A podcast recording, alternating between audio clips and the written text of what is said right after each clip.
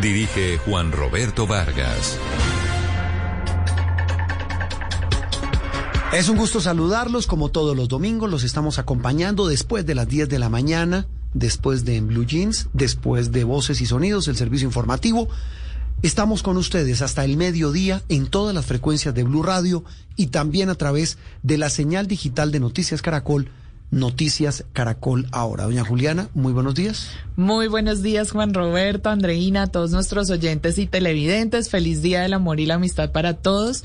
No los vi manifestarse este fin de semana. Pero eso fue cuando? Ah, es, hoy domingo, ayer, sí, ayer sábado. Sí. Es fin de semana del amor y la amistad. Eso, fin de semana del amor y la amistad. Pero ¿cómo así manifestarse? ¿Cómo? Pues hay que tener expresiones de cariño con los compañeros de trabajo en estas fechas. La estoy saludando. Esa es una suficiente expresión de cariño. Doña Andreina, bienvenida, buenos días. Juli, no, no, no diga nada todavía que al final del programa pueden llegar sorpresas. Ah, ¿Ah sí? ¿Nos va a mandar algo? Listo. ¿Sí? bueno, muy bien. Arrancamos programa. Estamos, repito, como siempre, acompañándolos hoy. Ah, bueno, quería hacer una reflexión estamos eh, siempre la filosofía de sala de prensa blue, y pues debe ser de, de quienes ejercemos este oficio, y más un domingo que la gente está en su casa, está descansando, puede estar haciendo ejercicio, puede estar regando las matas como Andreina, pero, pero está en un, en un modo diferente, y ese modo diferente implica escuchar. Lo hemos hecho hablando de, de quienes aspiran a gobernar a Colombia, oírlos a todos, de todos los espectros. Y Andreina, esa va a ser nuestra filosofía siempre, escucharlos, lo que dicen, lo que plantean, lo que opinan, para que la gente se haga su propio juicio de valor. Y lo bueno es que en la variedad está, el gusto. Hay de todos los espectros, de todos los gustos, de todas las visiones.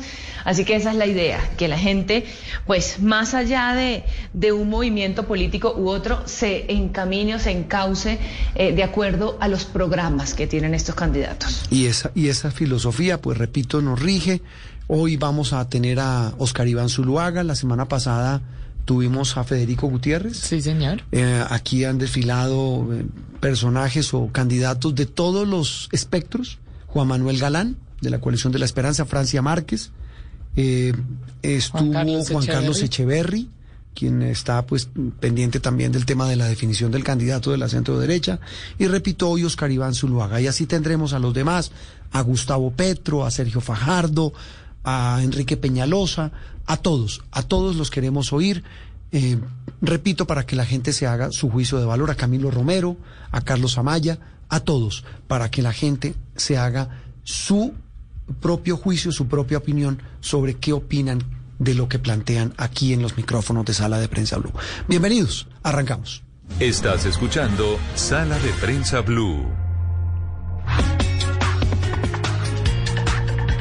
Como siempre, el tema de la semana, uno de los temas de la semana, Andreina tiene que ver y Juliana y oyentes, eh, con eh, la situación de inseguridad. La polémica, ah, bueno, aparte de la del patrullaje militar que arrancó en Bogotá y en otras ciudades, el tema o la polémica se centró en torno a declaraciones que dieron eh, personas como la alcaldesa Claudia López, que pues le echó buena parte, si no de la culpa, de la responsabilidad de lo que pasa con la inseguridad en la capital del país, que es lo que a ella le corresponde eh, o le toca, es eh, a la impunidad.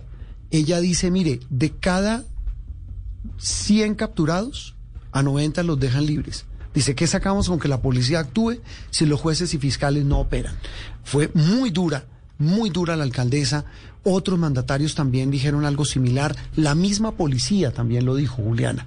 Pues es que de hecho el ministro también lo dijo, el ministro de Justicia Wilson Ruiz les dijo a los jueces, a los fiscales que no pueden ser tan pegados a la norma porque la defensa desde este sector es nosotros lo que hacemos es hacer cumplir las leyes y si no se muestran las garantías, si no están las pruebas, las personas salen en libertad y el ministro les responde eso. En realidad esta semana Juan Roberto fue un ping pong. Iban y venían las declaraciones acusándose defendiendo y lo que queremos acá en este espacio es, bueno, las soluciones. Exactamente. Freddy Machado es el presidente de Azonal Judicial, el, sindicato, la, la, asociación que agremia a los funcionarios de la rama judicial en Colombia. Señor Machado, un gusto saludarlo y gracias por atendernos. Eh, buen domingo a todos, eh, Juan Roberto, y gracias por la invitación. Doctor Freddy, ¿usted eh, qué cargo ocupa, no en Nacional, sino eh, qué cargo tiene en la rama judicial? Yo soy juez penal del circuito en Cartagena. ¿Hace cuántos años? Bueno, desde el, desde el 2004 hasta ahora. Mm. Y antes había sido en la Fiscalía Fiscal Seccional, desde el año, como desde el año 94. O sea, tengo más de 20 años de experiencia en, en el campo penal, en el área penal. Y esa experiencia hoy, ¿qué le indica frente a lo que está pasando y frente a esta responsabilidad que alcaldes y policías quieren endilgarle a la rama judicial en torno al problema de la inseguridad que viven las ciudades del país? Yo pienso que hay algo como de oportunismo, porque es un problema que se conoce desde hace mucho tiempo. E incluso se, se habla de equilibrio de poderes porque lo- los poderes ejecutivos y el, el legislativo, que son los que tienen la fuerza, eh, digamos, la- de la voluntad política, saben que la rama judicial está limitada y no le dan el presupuesto suficiente. Además, eso es lo que tiene que ver con, lo, digámoslo así, con los aspectos de tecnología, de plantas de personal y de infraestructura. Pero hay un aspecto que es ya netamente jurídico, es la visión que tenemos, nuestra escuela en Colombia penal es de garantías y las garantías deben ser reconocidas por los jueces y esas garantías están en la ley. Cuando el ministro de Justicia dice que debemos como relajarnos un poquito de la ley, eh, creo que se equivoca porque está diciendo prevariquen o, o no sean tan estrictos para poder poner presos a todos. Es decir, nos, nos pone la carga a los jueces cuando quienes hacen las leyes y quienes no le dan recurso a los jueces son precisamente los otros poderes. Entonces la invitación sería sentarnos para resolver el problema, que es un problema social, pero re- entre todos, interdisciplinariamente. Y no es bueno que la alcaldesa, de, así como que yo diría que, por decirlo, como si tú lo dijeras en el barrio, en la casa, eh, salga a los medios a cuestionar a los jueces cuando las estadísticas dicen que de las peticiones que ha hecho la Fiscalía, solo un 6% se han negado. O sea, creo que es bueno hacer un debate, pero hay que hacerlo y hay que hacerlo ya. Doctor Machado, usted dice, bueno, en el tema jurídico la visión es de garantías. Yo sé que no es su función cuestionar si la ley está o no está bien hecha, pero ¿sugeriría usted algún cambio en esas leyes que permiten que las personas que roban un celular, que lo atracan, atracan a otros con armas blancas, con armas de fuego, queden en libertad por cuenta de esas garantías? Sí, lo que ocurre en el caso, digamos, de, de que se está mirando, el de los, el de los hurtos, que la gente dice que son personas que llevan cinco o seis capturas, pero lo que importa para el juez es que tengan antecedentes, y los antecedentes es que tengan una condena. Pero fíjese, como somos eh, tan pocos jueces, eh, los estándares internacionales siempre han dicho que deben ser 65 jueces por cada 100.000 habitantes y resulta que apenas somos 11. O sea, de entrada en esas cifras estamos muy limitados. Entonces la pregunta sería, ¿por qué no se condena todas esas personas que son capturadas? Porque se vencen los, los términos y porque como no hay suficientes jueces para adelantar esos procesos, entonces se presentan, digamos que tenemos muchas personas eh, con anotaciones penales, pero no con antecedentes. Ah, pero Y- lo interrumpo, doctor Machado, porque ese Sí. tema es clave. Eh, usted le pega a la pepa, perdóneme la expresión. Si un señor roba un reloj en Bogotá, eh, o lo que sea, o un celular, que es lo más robado hoy, eh, queda el video grabado en- de tantos que, por ejemplo, nos llegan a nosotros al, al noticiero. Se publica, la policía lo captura, lo llevan y legalizan su captura. Un señor de esos, cuando el juez revisa su prontuario, los antecedentes que valen para condenarlo aparte del hecho que cometió, ¿es solamente si está condenado? Correcto. La ley dice que antecedentes penales, los otros son anotaciones. ¿Y qué, ¿Y qué ocurre, por ejemplo, en el caso mío de Cartagena? Sí. Para que ustedes lo vean más grave en Bogotá. Ajá. En el juzgado hay mil procesos, pero un juez debería tener 120 procesos, que es la cifra razonable. Al tener mil procesos, él no puede atender a tantos al tiempo. ¿Por qué? Porque hacen falta más jueces. Ahora, también se requiere, yo por eso decía al ministro, planteemos una reforma donde sea el trámite, el trámite más ligero para que no se den tantas audiencias que de pronto ya eso desde el punto de vista jurídico. ¿Y el trámite ligero sería cómo? Como, como abreviar más el proceso. Mm. Pero eso es un asunto que tiene que revisarse desde la política criminal para efectos de que haya más dinámica. Claro, esa ya es una reforma estructural. Claro.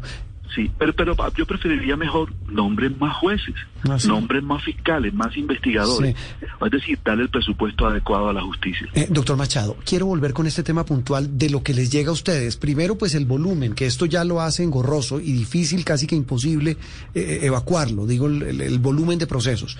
Vuelvo al caso del, del, raponero, del tipo que además eh, se ve en el video o así no haya video, eh, apuñala a la persona, eh, comete un delito, le roba el, celular o le, le, ropa, le, roba la billetera. Ese solo delito, el, del robo puntualmente, eh, ¿tiene cárcel independientemente del antecedente que tenga la persona capturada? Sí, tiene cárcel. ¿De cuánto? Y, y ahí, ahí tendríamos que mirar a ver también que la policía, y esto se lo digo como crítica, le interesa capturar para sus registros, para sus estadísticas. Pero cuando los jueces, los jueces citamos a los policías, a veces ellos no van. Y no van, entonces no hay declaración. Hmm. Las víctimas les gusta denunciar, pero no hacer el seguimiento a la denuncia. Y cuando se citan a las declaraciones, tampoco asisten. Y cuando no hay pruebas para condenar, porque no asistieron los testigos, que serían las víctimas o los policías que hicieron los informes de captura, hay limitaciones. Es decir, que el juez tiene que condenar sobre la base de pruebas. Y muchas veces el hecho se produce, impacta, pero no se está asistiendo a las audiencias para practicar esas pruebas y ahí también hay limitaciones. Es un problema supremamente estructural y muchas veces las víctimas no van precisamente porque tiene otro problema. Fracasan las audiencias, fracasa una, fracasa dos, tres, porque hay problemas, que no hay salas de audiencia, que el IMPEC no lleva al capturado. O sea, son tantas, la, el problema de la justicia no es solo los jueces, tiene que ver con el IMPEC, tiene que ver con la fiscalía, tiene que ver con la misma policía judicial y también tiene que ver con medicina legal. Es decir, es un problema del sector justicia en cuanto a, lo, a, lo, que tiene que ver con los registros. Ahora sí, esta, los delitos que tengan más de cuatro años, de, que esté fijada como pena mínima, tienen prisión. Entonces, esa es otra eh, razón de ser, que si tienen prisión, evidentemente se requiere que para poder dictar la medida de aseguramiento haya la inferencia de la existencia del hecho y eh, que se den eh, los requisitos para la medida de aseguramiento. Y aquí sí quiero que presten atención. A ver. En el código anterior, cuando a una persona le ponían una medida de aseguramiento, era porque eso lo fijaba la responsabilidad. Era como en una escalera ascendente, ya iba camino a ser responsable. En este código hay tres razones para imponer una medida de aseguramiento. La primera, que sea un peligro para la sociedad o para la víctima. La segunda, que la persona no afecte las pruebas, que no, que no trate de afectar las pruebas, intimidar a testigo. Y la tercera, que, que, que, se establezca que no tenga arraigo. Es decir, que sea una persona que fácilmente se pueda ir de Bogotá o de Cartagena donde y se, se tengan esos elementos de juicio. Entonces, mucha gente piensa, como en el código anterior, que es la cultura que teníamos, que cuando una persona se le dicta medida de aseguramiento es porque él ya se le está, eh, la presunción de inocencia se le está resquebrajando. Pero no, en el nuevo sistema, para poder dar, dictar una medida de aseguramiento, necesitan los elementos de prueba de esas tres necesidades. Uno, que sea un peligro para la sociedad, y es allí donde aparecen los antecedentes, porque solamente sería un peligro de sociedad si yo pruebo que esa persona puede afectar a la sociedad y resulta que sí, puede tener cinco anotaciones, seis anotaciones, pero la ley me dice que el antecedente es la condena penal.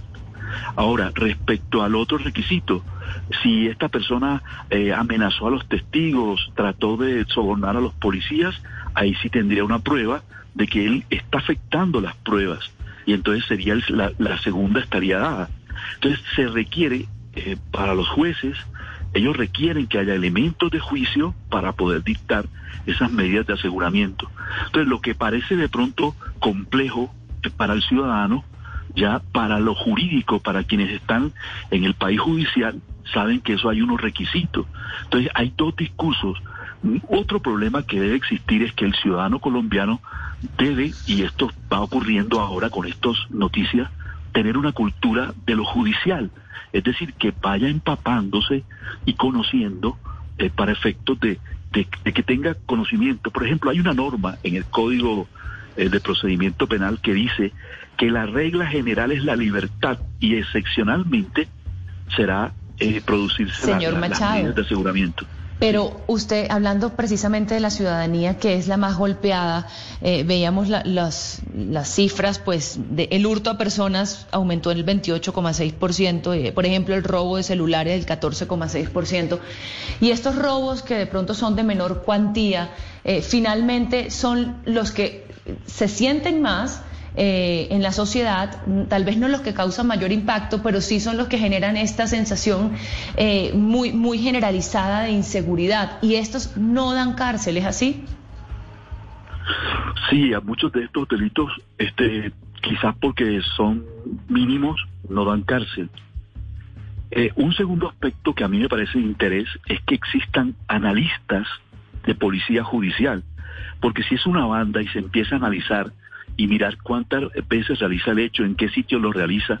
Es decir, lo que podríamos exigir cuando exigimos policía judicial es que hayan analistas que revisen cuál es el comportamiento de estos criminales y poder neutralizarlos eh, judicialmente. Eh, y esto no ocurre. O sea, de pronto se revisa un hurto, pero nadie le va a preguntar al juez cuál fue el modus operandi para ir sumando y la policía vaya sumando y, y de lo porque lo que ocurre en las capturas es lo que hace la policía, pero las declaraciones que se producen en el juzgado deberían también existir un seguimiento para tener una información privilegiada sobre cómo está operando estas bandas, cuál es la secuencia y quizás aquí esto es parte de la política criminal también. Mm.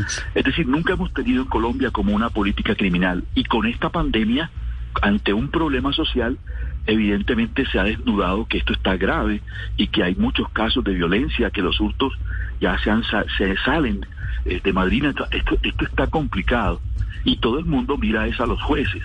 Creo que por eso tiene que ser una solución interdisciplinaria, crear como un foro donde se discuta, pero a plenitud, no solo desde la visión de los jueces, sino de la policía judicial, de los fiscales que se conocen todavía más al detalle, y también de, los académicos. Es una situación que podría ayudarnos a todos. Sí, y tal vez una cosa final, eh, señor Machado, la cifra que dio la alcaldesa de Bogotá. Ella dice que de cada 100 delincuentes a 90 los dejan libres. ¿El, ¿La proporción es así? Basado pues en toda esta cadena de inconsistencias, de garantías, de dificultades, de trabas, en, el proceso. de trabas en el proceso. ¿Es así? ¿Esa cifra se acerca a la realidad? Yo siempre me acuerdo cuando veo estas cifras de la precisión ilusoria, que es un término usado por García Márquez. Cuando tú precisas y das detalles, tú no tienes que decir eso es verdad. Yo diría, bueno, sentémonos a revisar de dónde saca la cifra, porque el Consejo Superior de la Judicatura ha mostrado una cifra donde de todas las peticiones que hace la Fiscalía sobre capturas solicitadas por la Policía Judicial, solo se niega un 6%. Y entonces la alcaldesa muestra otra cifra. Entonces uno dice, bueno, ¿qué está pasando aquí? Pero por lo menos el Consejo Superior de Judicatura muestra sus estadísticas con base a lo que dicen los jueces. La, la alcaldesa debería mostrar también sus cifras y sus datos para no tratarse de un aspecto de precisión ilusoria. Pues, eh, señor Machado, como siempre, repito, es un gusto y la idea es escucharlos a todos. Muchas gracias. Usted tiene toda la autoridad moral, no solamente por ser presidente de la zona judicial, es juez, fue fiscal, conoce por dentro este monstruo, y hay que decirlo así, tan complejo como es el de la justicia en Colombia, hoy en el ojo del huracán. Y pues repito, más que valedero, escuchar la opinión suya, que es la que representa a los funcionarios de la rama judicial. Muchas gracias y feliz domingo. Bueno, muchas gracias, Roberto. Freddy Machado, juez, fiscal, presidente de la Zonal Judicial, hablando de la polémica de la semana. Todos los ojos, como dice él, apuntan a los jueces. ¿Sabe yo con qué me quedo? Efectivamente, todas las instituciones que hacen parte necesitan reformar y hacer mejor su labor, pero también los ciudadanos, quienes somos víctimas de, de los robos y de la inseguridad, denunciar y hacerle seguimiento al proceso, asistir cuando tenemos que ir a dar testimonio, etcétera. Yo me quedo con una afirmación del juez espeluznante. A una persona solo la pueden calificar como reincidente cuando ya haya tenido una condena, Condena. por el mismo delito. Una pausa y regresamos en instantes en Sala de Prensa Blue.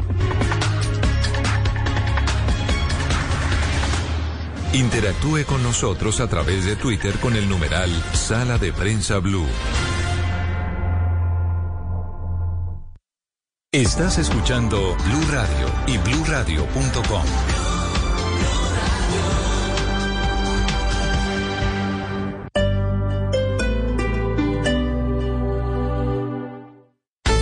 40 segundos muere una persona por un suicidio en el mundo.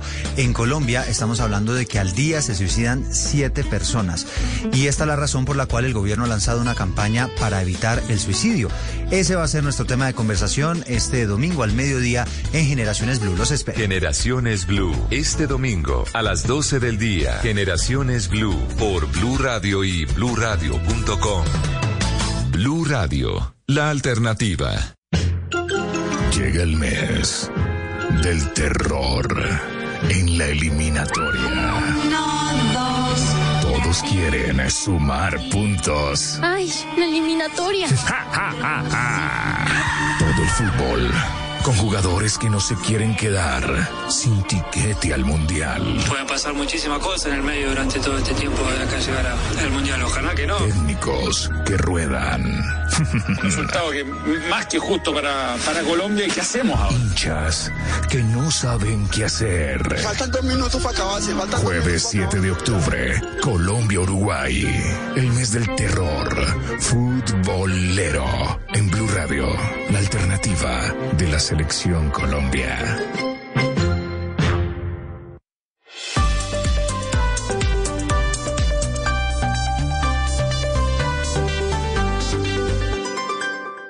Eres un romántico empedernido. Sabes que por amor haces lo que sea. Incluso cocinar las más ricas pastas. Y traer a tu casa una de las ciudades más románticas del mundo. Donde Romeo y Julieta se amaron por siempre. Sin duda, eres un campeón. Una de las capitales mundiales de la ópera. Para ti, nada es imposible. Apuesto a que eso no se lo esperaba. Pastas Verona. Si sabes de amor, sabes de pasta. Trabajamos pensando en usted. Estás escuchando Blue Radio y bluradio.com.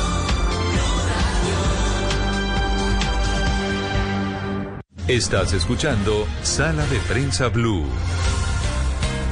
Seguimos con ustedes en esta mañana de domingo. El clima empieza como a mejorar, ¿no, Andreina? Un poquito mejor, tal vez, en Bogotá. Hablo en Bogotá.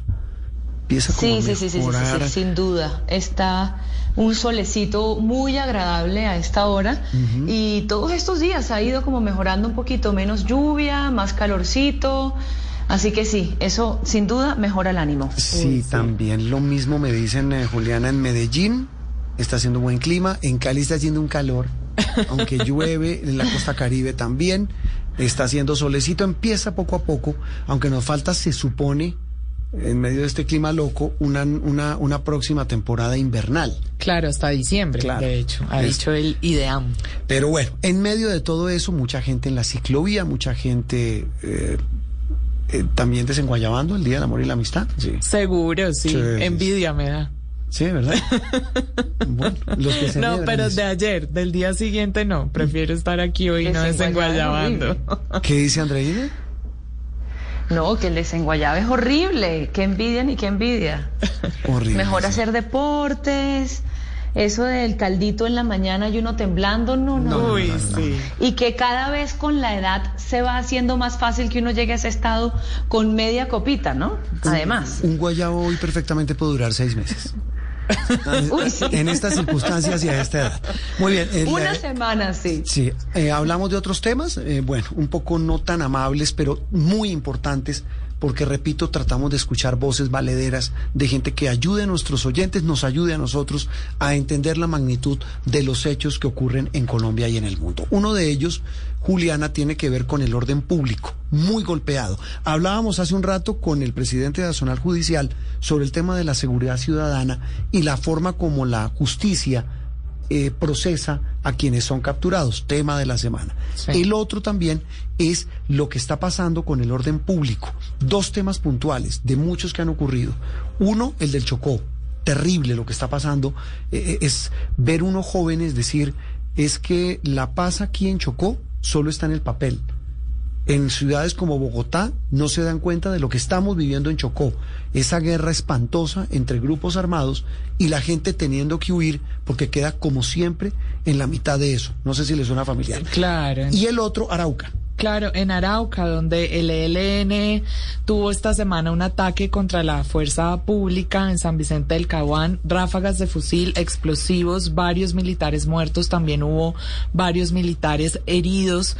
El ELN fue quien perpetró este ataque y esta situación o estas dos situaciones que son tan solo un ejemplo porque es lo que está sucediendo en todos los territorios del país. Y como bien lo decían los jóvenes en Chocó, es que la situación en Bogotá, en Medellín, en Cali, en las grandes ciudades es muy distinta y hemos vivido los ciudadanos la inseguridad urbana, pero lo que sucede con el conflicto rural y la situación de orden público en las regiones apartadas del país es realmente preocupante. Es espantoso lo que pasa en Cauca, lo que pasa en el Catatumbo. Hemos invitado hoy domingo a una de esas voces muy autorizadas, tiene toda la autoridad para hablar de estos temas, el general Guillermo León. Él fue comandante de la Fuerza Aérea y hace parte del cuerpo de generales y almirantes en retiro. General, un gusto saludarlo y gracias por acompañarnos como siempre aquí en Sala de Prensa Blue y en Noticias Caracol. Juan Roberto, muy buenos días. Eh, hoy domingo eh, en unas actividades, como dicen yo, escuchándolos a ustedes, tratando uno de, mantenerse en forma, practicando el deporte y aprovechando nuestras ciclovías y desde luego también para reflexionar y aprovechar estos espacios para medir un poco lo que está pasando en el país. Así que un gusto saludarlo, Juan Roberto, Andreina, Juliana, en esta mañana de domingo. Gracias por, por, interrumpir su deporte un segundo, general, para hablar de este tema. ¿Qué está pasando con el orden público? Y la pregunta puede sonar muy general, pero es que estamos hablando de una situación casi en muchas regiones de Colombia de Estado fallido. La frase no es mía, la frase es de los miembros de la Iglesia Católica, general. Bueno, Juan Roberto, yo creo que eh, esto nos lleva siempre, como dice, a preguntarnos qué ha pasado y qué es lo que sucede. Yo creo que es lo que siempre mm, pasa en el momento viene con como unas como un resultado de eventos que vienen en el pasado y que empezaron, como dice, a presentar y a manifestarse ya en la actualidad. Y, y quiero empezar pensando y, empezando, perdón, por el tema de qué fue lo que sucedió a partir del 2015 en todas nuestras instituciones encargadas de la seguridad. Eh, con el eh, proceso de La Habana eh, se, se, se, cree o, llega la idea de que se alcanza la paz. Pero la paz era solamente, o el proceso que se adelantaba solamente era con las FARC, no era con el resto de organizaciones. Allí afuera estaba fuera los pelusos, estaba el ELN, estaban los grupos eh, organizados eh, delincuenciales eh, que también estaban al margen de la ley o están al margen de la ley y que tienen una incidencia importante en lo que sucede en la violencia en Colombia. y esto llevó de alguna manera también a tomar unas decisiones por parte del gobierno que empiezan a reflejarse.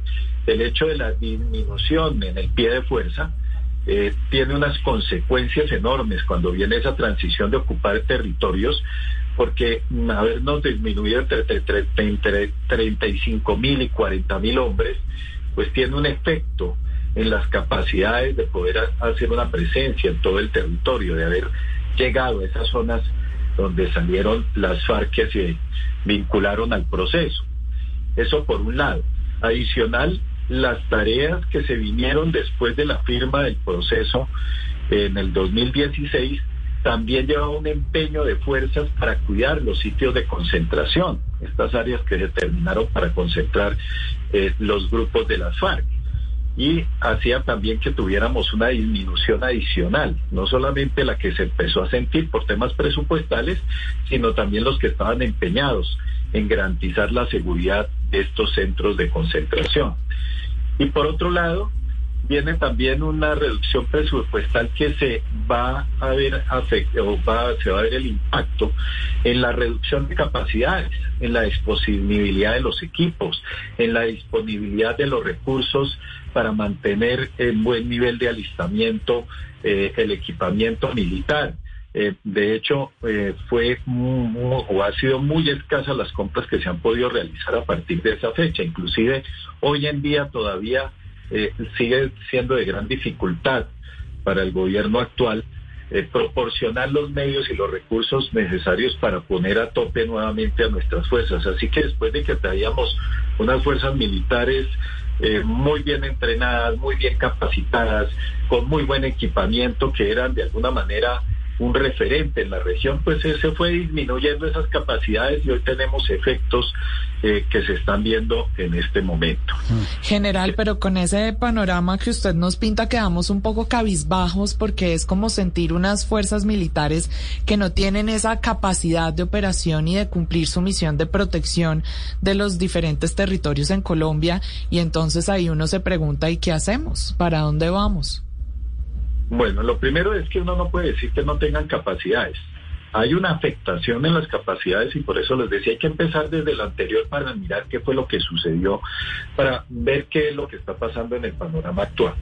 Segundo, ustedes saben, aparte de esto que les mencionaba, el tema de recursos que generó un, bajonazo en las fuerzas que no permitió que se cubriera todo el territorio, pues vienen unos esfuerzos en, el gobierno actual de tratar de recuperar esa, esas capacidades pero volver a recuperar el personal que se perdió, pues no se puede hacer de la noche a la mañana. Ustedes ven las dificultades, por ejemplo, para hacer reclutamiento hoy en día, como con eh, cinco excepciones que habían con anterioridad, hoy ya son 16 excepciones eh, para que las personas no presten el servicio militar obligatorio. Entonces, todo eso genera elementos que van a incidir en la seguridad. Y los menciono porque a veces eh, todos nos quedamos un poquito en la superficialidad y no entrar a mirar detalles que hay detrás y que van sumando y sumando que hacen que hoy tengamos ciertos efectos como los que estamos viendo en el tema de la violencia. Por el otro lado, el tema de los cultivos ilícitos tiene un impacto enorme en la seguridad en el país. Todos sabemos que uno de los principales problemas que tenemos es el narcotráfico y que es la raíz de muchos de muchas consecuencias. Eh, no entro en el tema si hay que legalizarla o no, sino el hecho de que haya cultivos en este momento ilícitos y que generen una economía ilegal de grandes recursos, pues obviamente tiene un impacto en la seguridad. Y esto lo tenemos que unir también a la minería ilegal, que genera también enormes recursos, al contrabando, al tráfico de personas, que son fenómenos criminales que vemos y que los, los están en la, plana de los diarios como el caso de Nuquí, de todo el tráfico de personas que se está moviendo hacia Panamá y que cruzan por nuestro territorio generando problemas también de índole social. Y esto tenemos que sumarle entonces mm, la separación o, la, o diríamos que la, la atomización de los grandes carteles que antes existían de la droga, que ahora son pequeños carteles, ya se ni dificultan más el poderlos el poderlos atacar, el poderlos detectar. Todos estos fenómenos, desde luego, pues tienen un impacto en la seguridad y yo creo que lo que hay que eh, pensar ahora es que el Estado tiene que reacomodar su estrategia con las nuevas dinámicas que tenemos. Acá hay un actor importantísimo que no podemos olvidar, que hoy en día ya es mucho más evidente. Antes se mencionaban y la gente como que decía sí, parece que sí, será que sí, o, esto es, solamente eh, discurso. Y es el tema de Venezuela. Venezuela tiene una incidencia muy, muy, muy importante en el tema de la seguridad aquí en Colombia. Y pues ya sabemos todo lo que pasa con el ELN, con las FARC, particularmente con las disidencias y la segunda Marquetalia, que han sido cobijadas por el régimen, pues obviamente aprovechando algunas ventajas que yo le da, eh, y que obviamente eso nos genera para nosotros un problema porque estando allí de alguna manera pelechando y aprovechando las economías eh, que les surte dentro del mismo Venezuela, pues tienen como reflejar esa, esas mismas capacidades que van en aumento dentro del territorio colombiano. Así que es importante tener como una visión no, eh, pues, de cuáles son esos actores que están incidiendo en la violencia hoy en Colombia. La tiene usted completa, nos entrega el panorama completo, el mapa y la fotografía compleja, difícil, como decía Juliana, desalentadora. Pues general, repito, un panorama más que completo de lo que le está pasando al país en materia de orden público, cómo lo está enfrentando la fuerza pública. La conoció usted como el que más fue comandante de la Fuerza Aérea, hizo parte de la cúpula militar. Un gusto como siempre, lo dejamos seguir haciendo ejercicio, deporte y domingo. Y muchas gracias por acompañarnos, general León. Bueno, ok, Juan Roberto. Muy amable, general Guillermo León, excomandante de la Fuerza Aérea y otro de los temas de la semana el orden público tan alterado, tan afectado y la población civil en la mitad en muchos de esos casos. Seguimos en Sala de Prensa Blue. Estás escuchando Sala de Prensa Blue.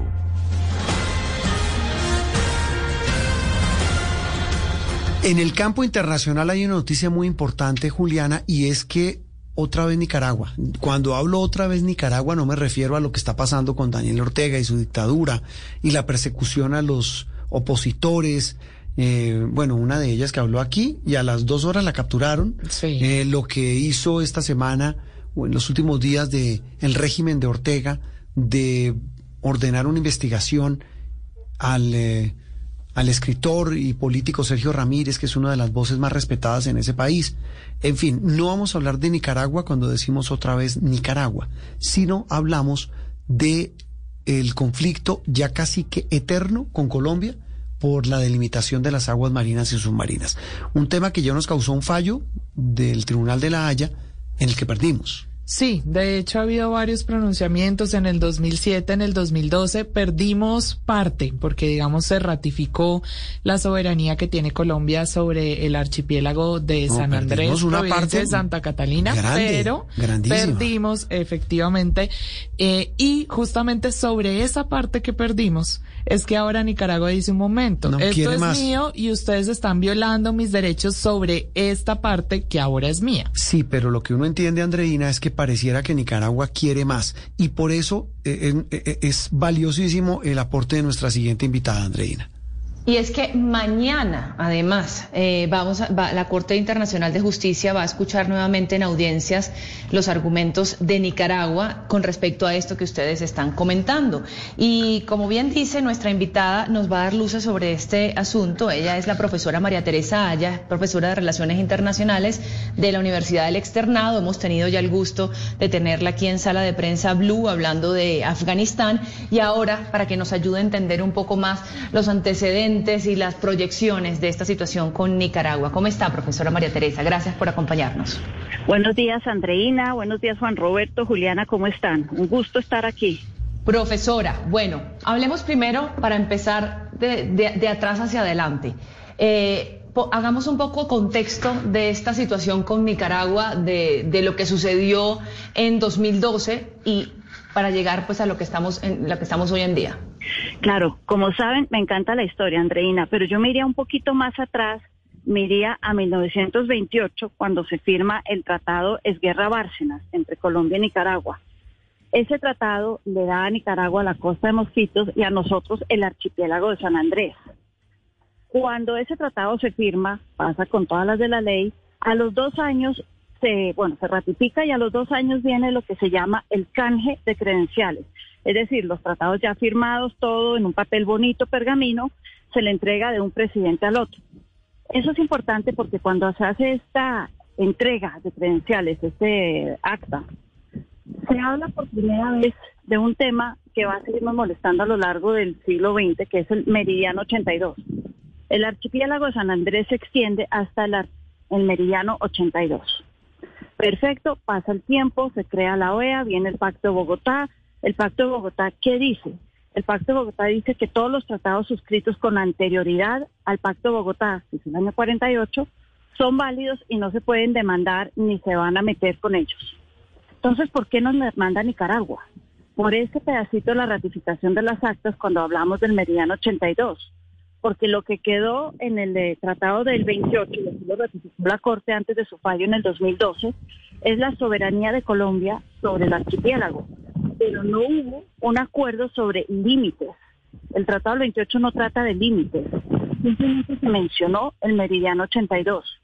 Este meridiano vuelve a la palestra en el año 69, cuando Nicaragua, en ese entonces bajo Somoza, empieza a buscar petróleo al este de este meridiano.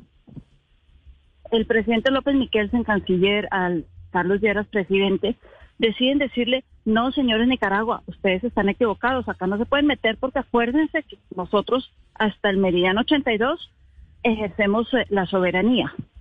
Nicaragua se queda con la cosa en la cabeza y dice, eso no es cierto, eso no está escrito tan en blanco y negro.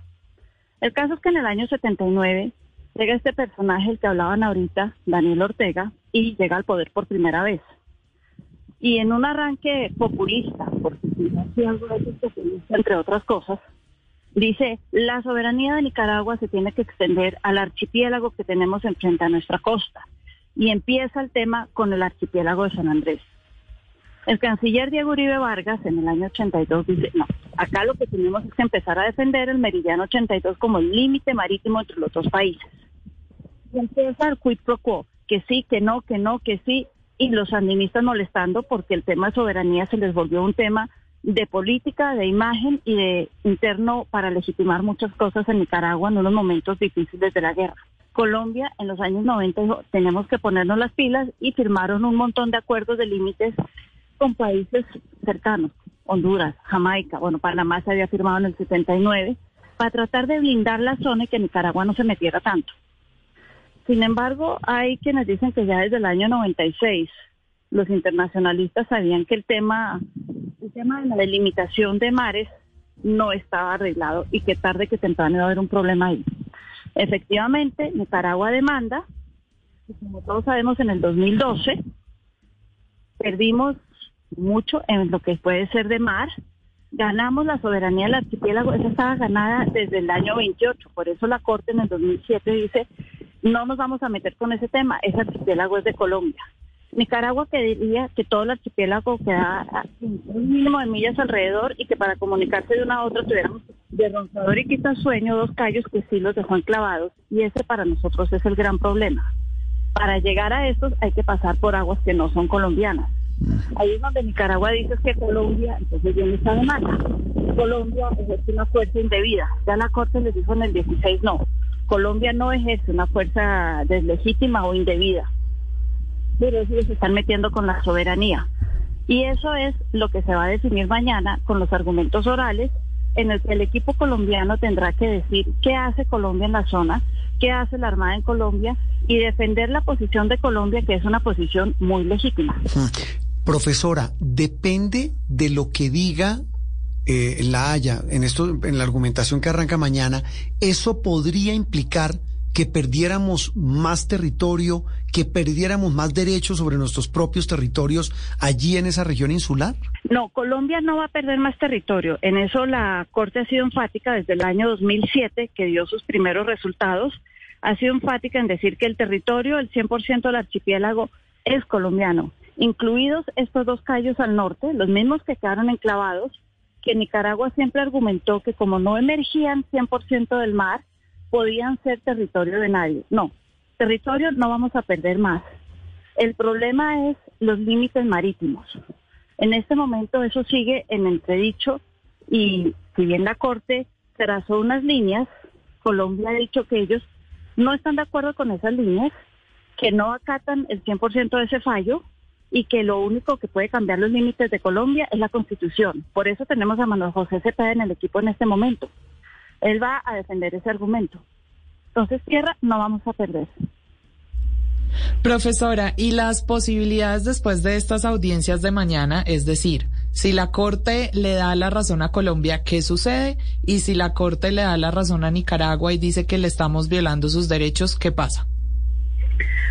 Uno tendería a pensar que la Corte tiene que ser coherente con lo que ya ha dicho.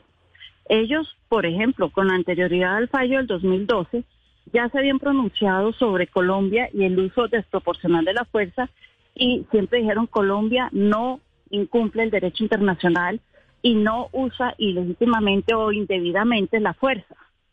Lo dijeron ahí, lo dijeron con eh, los argumentos escritos en el 2016, dijeron nosotros podemos acoger la demanda de Nicaragua, pero les decimos, Colombia no hace un uso indebido de la fuerza. Colombia, y esto es lo que el equipo mañana tiene que reforzar, Colombia lo que hace es, uno, sí, tiene la Armada en la zona, pero es que por ahí pasan eh, naves del contrabando y de narcotráfico. Dos, hay un tema que es importantísimo y a veces se nos olvida que existe a nosotros y es la reserva de la biosfera del Sea Flower. Es que esa zona del Caribe tiene una reserva internacional con la UNESCO y con otros países, Jamaica, Honduras están ahí, Costa Rica, que es una reserva natural para las especies marítimas para el Caribe. Es la única reserva grande que existe en el Caribe y eso se tiene que defender frente a qué? A una pesca depredadora, que es lo que se dice que Nicaragua quiere hacer en la zona. Tres, los derechos ancestrales de los raizales. Aquí ese tema también es bien bonito en el derecho y esto ese tema de mis ancestros pescaban acá, yo por qué no. Yo no soy un depredador, yo tengo pesca artesanal, pero también tengo unos derechos ancestrales. Entonces, y lo último es el tema de eh, la integralidad. Para Colombia, el tema grueso detrás de todo esto, el tema por el que la Corte no ha cambiado esos límites, por lo que no hemos ido más allá del fallo del 2012, es la integralidad del archipiélago. El archipiélago es uno, no puede haber enclaves. Tenemos que hablar y defender la integralidad de ese, de ese archipiélago. Mm. Y esos son los puntos importantes que tiene que hacer el equipo de la Haya mañana, mantener esa zona contigua, unida. Mm. Pues mire, esto, esto ha sido una clase. Si nos dio alguna vez una clase de Afganistán, la que acabamos de recibir en estos minutos sobre el diferendo limítrofe con Nicaragua, es impecable. Porque, profesora, no la quiero poner en, en calzas prietas porque el tema, entre comillas, no le corresponde, pero es que ahí también hay un asunto de la presencia del Estado colombiano en el archipiélago. Ahí hay un tema que además es histórico. Yo pensaría, acuérdense que en el gobierno de Barco tratamos de traducir el himno nacional al inglés como para integrarlos un poco más a la vida nacional. Lo recuerdo. Pero yo sí creo que nos falta hacer presencia de Estado eh, más fuertemente. Y ahí súmele el ejemplo fehaciente de que no lo están haciendo, es después de la promesa presidencial de reconstruir Providencia en 100 días, ya vamos a cumplir un año y la isla sigue destruida, con algunas obras, algunas cosas, pero en fin, repito, más que eso es una reflexión nuestra, no suya, profesora, para no meterla en problemas. Profesora María Teresa, como siempre, un gusto. Gracias por esta clase magistral, en este caso sobre un diferendo que nos duele y nos interesa a todos. Muchas gracias por la invitación, Juan Roberto, y que terminen de pasar un buen domingo. María Teresa Haya, profesora internacionalista, eh, estudió ciencia política, magíster en ciencia política en la Universidad de los Andes y hoy nos habla de un tema clave, este que comienza mañana de nuevo, los reclamos de Nicaragua ante el Tribunal de la Haya. Esto es Sala de Prensa Blue. Estás escuchando Blue Radio y bluradio.com.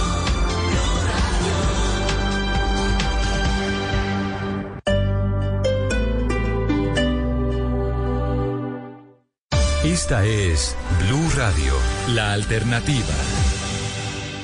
Para conocer una historia hay que investigar, hablar con los protagonistas, buscar todos los datos y recorrer paso a paso sus detalles. Todo con la ayuda de Los Informantes. El programa de periodismo investigativo de Caracol Televisión llega a Blue Radio. Espérelo todos los domingos después de Encuentros Blue. Los Informantes por Blue Radio y bluradio.com. La alternativa. Cada 40 segundos muere una persona por un suicidio en el mundo. En Colombia estamos hablando de que al día se suicidan 7 personas. Y esta es la razón por la cual el gobierno ha lanzado una campaña para evitar el suicidio.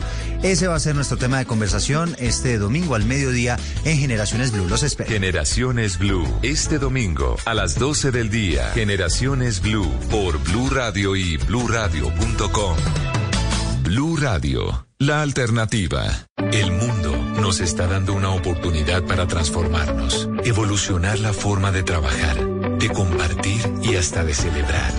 Con valentía enfrentaremos la realidad de una forma diferente, porque transformarse es la alternativa. Blue Radio.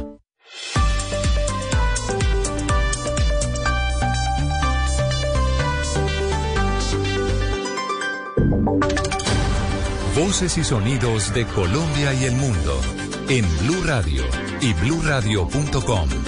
porque la verdad es de todos.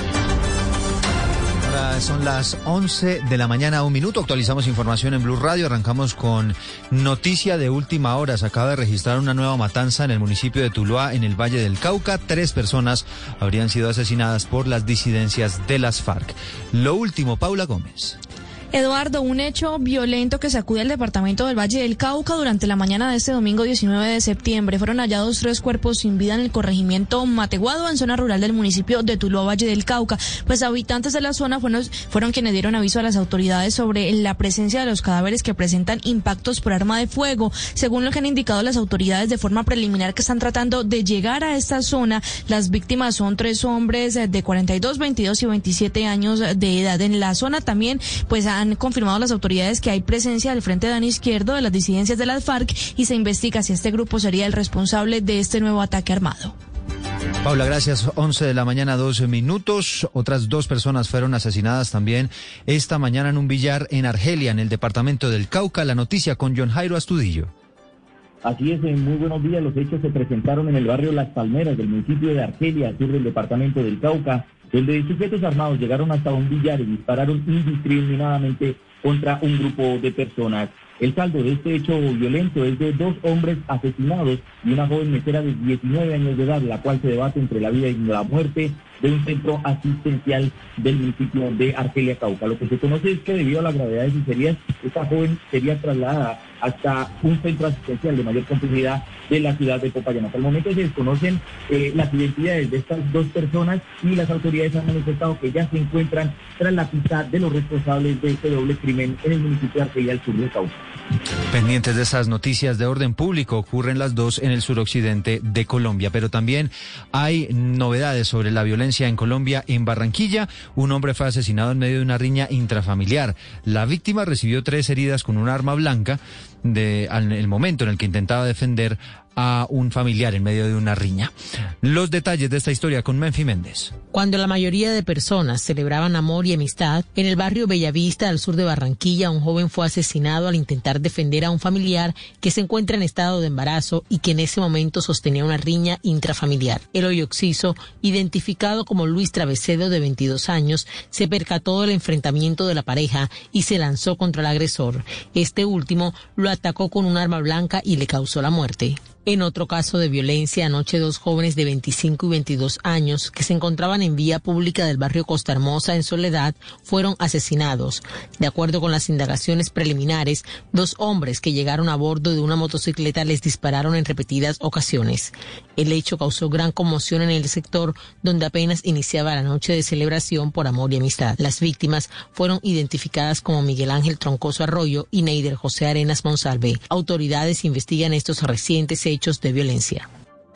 Y nos vamos a los Estados Unidos porque la vicepresidenta Marta Lucía Ramírez informa esta mañana que está reunida con el equipo diplomático en Nueva York en la antesala de la participación del presidente Iván Duque en la Asamblea General de Naciones Unidas. El presidente Duque por ahora mmm, se mantiene en Washington en una agenda privada. Todos los detalles con la enviada especial María Camila Castro. Eduardo Oyentes, buenos días. Los saludos de Washington, donde el presidente Iván Duque adelanta su agenda este fin de semana. Mientras él está acá, la vicepresidenta y canciller Marta Lucía Ramírez ya está en Nueva York con el embajador Guillermo Fernández de Soto y también con todo el equipo de trabajo revisando el minuto a minuto de la agenda que tendrá el presidente Iván Duque en el marco de la Asamblea General de Naciones Unidas. En este momento el presidente Iván Duque sostiene una agenda privada, pero por el momento no se tiene contemplado reunirse con ninguna autoridad del gobierno estadounidense. Y a las 11 de la mañana, 5 minutos, les contamos que hay una nueva alerta de Naciones Unidas. Está advirtiendo que el mundo va hacia un escenario catastrófico por el aumento de las temperaturas, todo por cuenta del calentamiento global, razón por la cual está haciendo un llamado a los países para que redoblen sus esfuerzos en la reducción de esas emisiones contaminantes. Joana Galvis. Y es que el cambio climático es una realidad. Según el secretario general de la Organización de Naciones Unidas, Antonio Guterres, ese rumbo catastrófico que mencionamos llevará a la Tierra a registrar un aumento en la temperatura media de 2,7 grados centígrados de aquí a finales de siglo. Además señala que si el mundo fracasa a la hora de cumplir con el objetivo de no seguir aumentando la temperatura, resultará en la pérdida masiva de vidas. Estas reflexiones están consignadas en un documento donde también señalan que de todos los países, solamente 113 que representan el 49% de las emisiones de gases de efecto invernadero han actualizado sus compromisos nacionales frente a este reto. The United States is committed to reduce greenhouse gas emissions between 50 and 52% below 2005 levels by the year 2030. Precisamente en esta declaración, el presidente de Estados Unidos, Joe Biden, destaca el compromiso de su país de reducir las emisiones de gases de efecto invernadero entre un 50% y un 52% para 2030 en comparación con los niveles de 2005. 11 de la mañana, 6 minutos. Muchas noticias de interés que llegan desde Europa en el ámbito deportivo, pendientes de Lionel Messi para saber si va a jugar o no por primera vez ante su afición en el París Saint-Germain, en el Parque de los Príncipes, por primera vez jugando de local. Pero también estamos pendientes, eh, Juan Camilo, de lo que ocurre con los colombianos que juegan en equipos europeos. Eduardo, así es, a la 1 y 45 hora colombiana, París Saint-Germain enfrentará al Lyon por la fecha 6 de la Ligue 1 y la noticia es que Lionel Messi jugará por primera vez en el Parque de los Príncipes de París frente a la afición que lo recibió hace 36 días. Aún no hay nómina confirmada, pero Mauricio Pochettino, su director técnico, dio a entender ayer en la rueda de prensa que contará con el 10 argentino. No, él, él está calmo. Está claro que eh, él piensa que puede ser su debut mañana ante su afición y eso también es algo bonito. Pero lo más importante, el equipo está concentrado en, en el partido, que lo más importante es tener mejorar nuestro rendimiento de, después de nuestro partido de Champions y lógicamente ganar el partido, ¿no? París Saint Germain es líder y espera llegar a los 15, a los 18 puntos, perdón, y quedar a 6 de su perseguidor, que es el Lens, que tiene un colombiano, que es David Machado. Entre tanto, como usted lo decía, de, pendientes de Mateus Uribe y Luis Díaz, quienes son titulares, ya confirmado con el Porto frente a Moreirense por la fecha 6 de la Primera Liga. Primera Liga. Noticias contra reloj en Blue Radio. 11 de la mañana, 7 minutos. Noticia que está en desarrollo. Fueron judicializadas 16 personas de la red de narcotraficantes sin fronteras, señalada de haber enviado toneladas de cocaína a Centroamérica y a Europa. Esta red criminal se encargaba desde la producción de la cocaína y la marihuana hasta el camuflaje y el transporte de estas sustancias hacia los pasos fronterizos en La Guajira, en las costas de Bolívar y también en el Magdalena. Quedamos atentos, dos personas murieron en la noche del sábado por disparos en un parqueadero de la Universidad Central de Durham, que queda en el norte, en Carolina del Norte, en los Estados Unidos. Esto ha obligado a cerrar los accesos a un estadio próximo mientras se disputaba un partido de fútbol americano. Y la cifra que es noticia hasta ahora son los 25 mil estudiantes que sorprendieron a las autoridades en España después de haber acudido a una fiesta masiva anoche frente al plantel para celebrar el comienzo del curso universitario no estaban utilizando las mascarillas y por supuesto no estaban respetando el distanciamiento social. Son las 11 de la mañana, 8 minutos. Ampliación de todas estas noticias en blurradio.com. Seguimos con sala de prensa. Estás escuchando Blue Radio. Ejercita tu cuerpo y tu mente. Hoy puedes transformar tu día en un día extraordinario. Banco Popular. Hoy se puede, siempre se puede. ¿Tienes ganas de viajar pero estás en ceros? Cero problemas. Con la tarjeta de crédito cero del Banco Popular puedes pagar tus viajes con cero pesos en la cuota de manejo y descuentos en más de 1.650 comercios del país. Pídela hoy en línea con cero papeles en www.bancopopular.com.co. Hoy se puede, siempre se puede. Aprobación sujeta a las políticas de crédito del Banco Popular. Encuentra cargos e información en bancopopular.com.co. Somos Grupo Aval, vigilado Superintendencia Financiera de Colombia.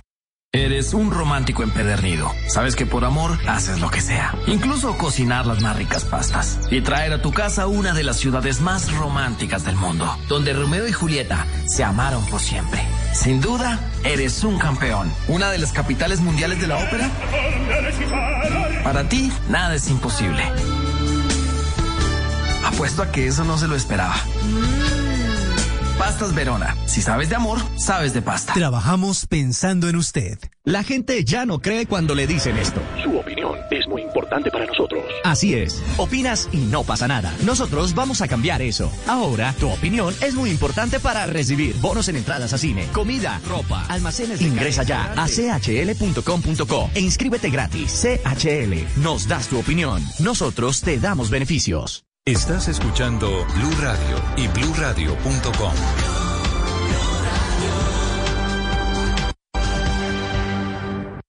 Estás escuchando Sala de Prensa Blue.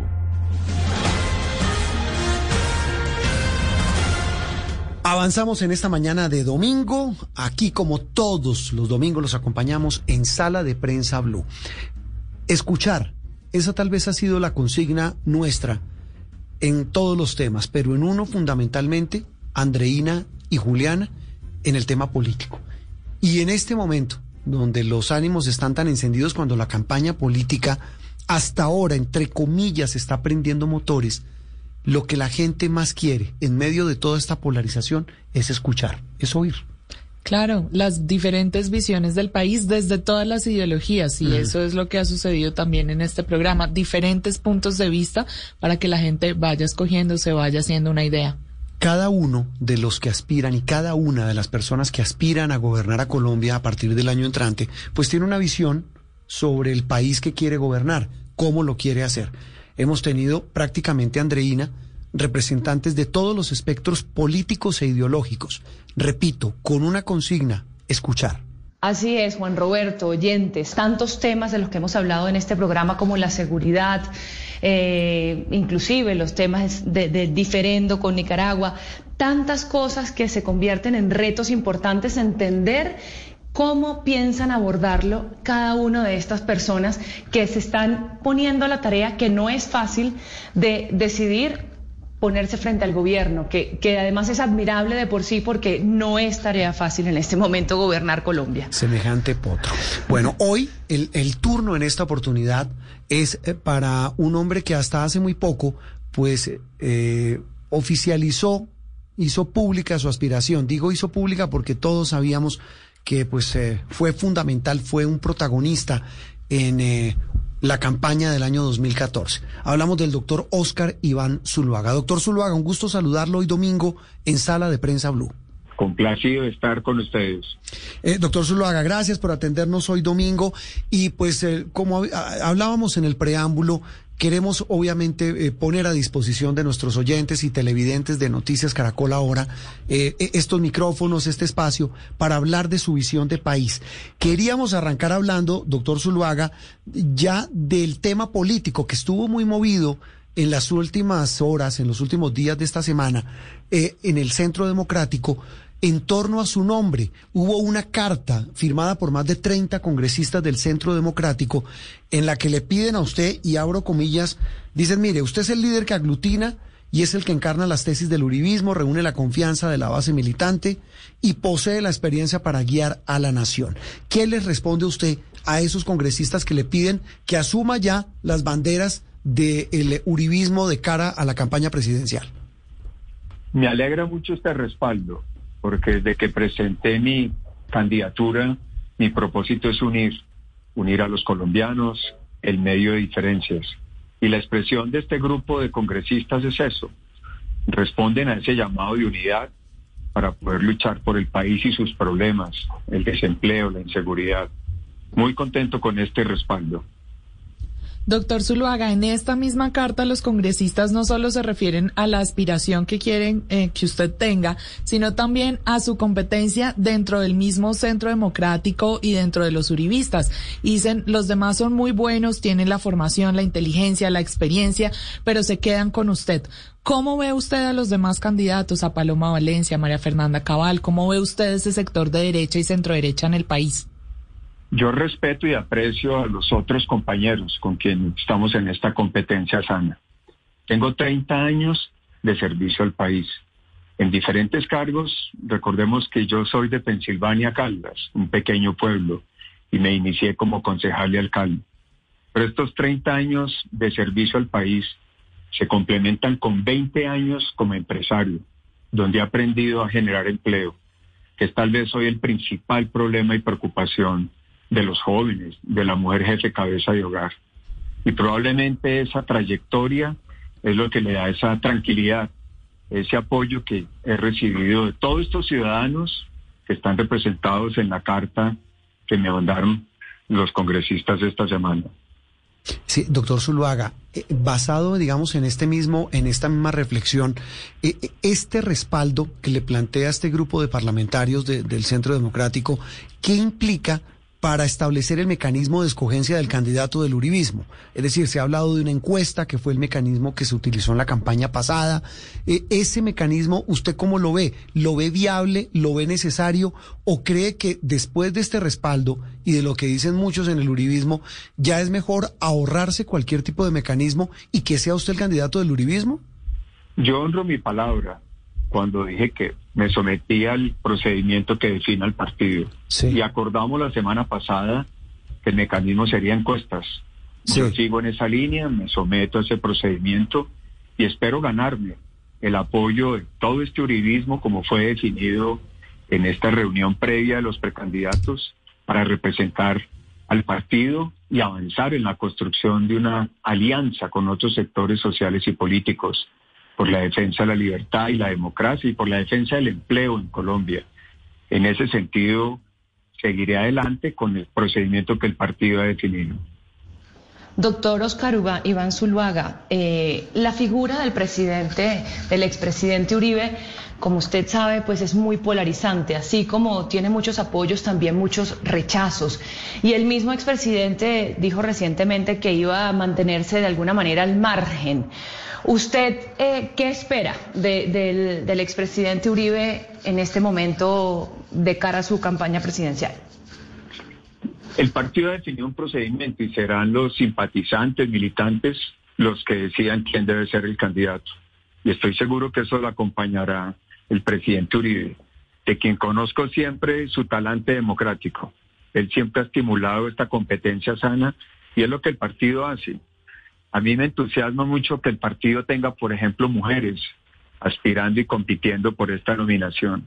Eso muestra que el Centro Democrático es un partido abierto y que interpreta diferentes sectores y visiones dentro de la sociedad. Mm, sí, pero eh, atendiendo un poco a lo que preguntaba Andreina, doctor Zuluaga, el mismo expresidente ha dicho, eh, y él lo califica así, abro comillas, el daño que me han hecho se lo puedo terminar endosando a quien yo respalde, cierro comillas. ¿Usted comparte esa reflexión del expresidente Uribe? Pues yo, yo no creo que sea así. Me parece que él ha hecho cosas valiosas por Colombia y él lo que va a esperar es que el partido decida su candidato. Y ahí es donde entraremos todos para avanzar en la construcción de esa coalición que necesita Colombia, por el empleo, por la seguridad, por la educación. Esa es nuestra gran preocupación y sabemos que tenemos que unirnos en medio de las diferencias, jamás aceptar las desigualdades, pero sí entender que Colombia hoy exige que nos unamos para poder tener un solo candidato en la primera vuelta presidencial. Doctor Zuluaga, y hablando de daños, la imagen del presidente Iván Duque no ha favorecido mucho tampoco a la derecha. ¿Cómo piensa usted desmarcarse o cuál es su posición frente a esta percepción que tienen ahora los ciudadanos de este sector de la política? Y le, y le hago una adenda a esa pregunta. El, el presidente Duque, pues públicamente dice que le suena mucho la candidatura de Federico Gutiérrez. Doctor Zuluaga. Hay cosas positivas que destacar del gobierno actual. La economía este año va a tener un muy buen comportamiento y es el resultado de que la, vacunación ha funcionado. Los programas sociales como el de ingreso solidario le han ayudado a millones de colombianos a enfrentar esta difícil pandemia que no se nos olvide es la peor crisis que ha tenido el mundo entero en los últimos 100 años. Yo siempre creo que hay que darle continuidad a lo positivo, hacer cosas nuevas, reconocer errores y en ese espíritu yo quiero avanzar. Y por supuesto, Federico Gutiérrez debe ser una persona que esperamos participe en esta coalición política. Hemos creído que el mecanismo indicado para hacer la selección del candidato es una consulta interpartidista y el que la gane será el candidato de la coalición. Eso es lo que esperamos. En, ese en eso consiste unirnos para poder definir unos mecanismos y poder avanzar en la solución de los problemas del país. Doctor Zuluaga, no es un secreto que la guerra contra las drogas se perdió. O sea, la violencia que se está viendo en el país en este momento es realmente alarmante. Yo le quiero preguntar, usted eh, como posible presidente, ¿cómo abordaría este tema de una manera innovadora, distinta? Eh, ¿Se podría plantear de pronto algún tipo de despenalización o ese, o ese no sería el camino que usted tomaría? Esa, esa pregunta tiene varias implicaciones. Lo primero es reconocer que el gran cáncer que tiene Colombia es el narcotráfico. Toda esta inseguridad, los bloqueos, los vándalos, están financiados por el narcotráfico. Ahí hay un problema muy serio. Colombia está inundada de coca y la única forma de poder avanzar como una medida de choque es con la aspersión aérea, que afortunadamente ya la Corte Constitucional estableció cómo se puede hacer.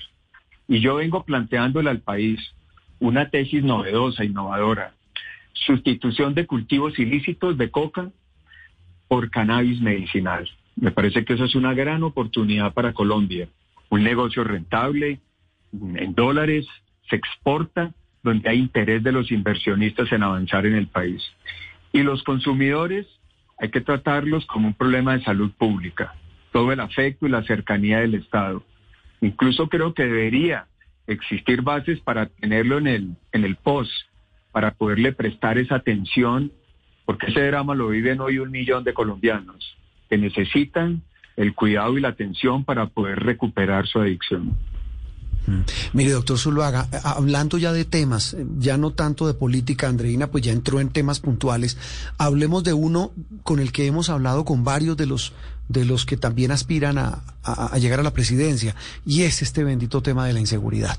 Eh, esta semana, pues hubo ya eh, hechos como los patrullajes militares en la capital del país, también en Bucaramanga, lo que viene pasando en Barranquilla, las medidas que se están tomando en Cali, en Medellín, en Villavicencio, eh, en su visión de país, en su visión de propuestas concretas, cómo se aborda un asunto, porque ya habló del narcotráfico como el, el germen y la gasolina del conflicto en Colombia, pero el otro gran tema es el de la seguridad urbana. Ahí, ¿cuál es su fórmula y su propuesta, doctor Zuluaga? Juan Roberto, yo creo que nadie nace delincuente y por eso el empleo es esencial para poder enfrentar de fondo el tema de la inseguridad. Si hay empleo, oportunidades, le vamos a arrebatar los jóvenes a la delincuencia. Lo segundo, el microtráfico es el combustible de esas organizaciones delincuenciales.